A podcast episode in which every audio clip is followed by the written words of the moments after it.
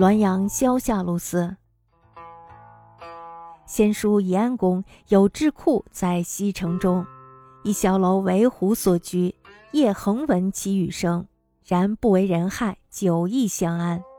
一夜，楼上构翠鞭笞声甚厉，群往听之，忽闻腹痛，急呼曰：“楼下诸公皆当明礼，是有负榻夫者也。”室中一人方为夫榻，面上抓痕犹未愈。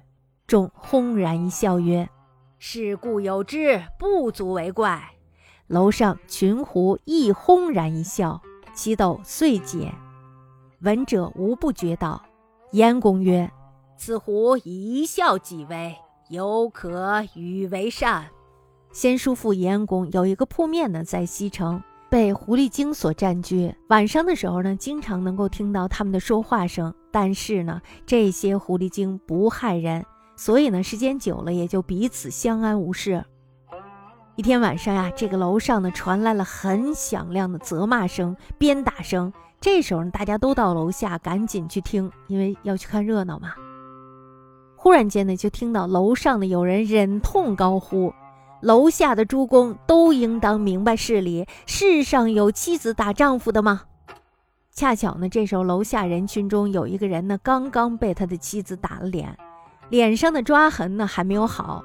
那么这时候呢，众人一看，轰然一笑，说：“当然有这种事儿了，不值得大惊小怪。”楼上的群狐呀，也轰然一笑。那么这场争斗呢，因此也就消解了。听到这件事儿的人呀，都笑的是前仰后合。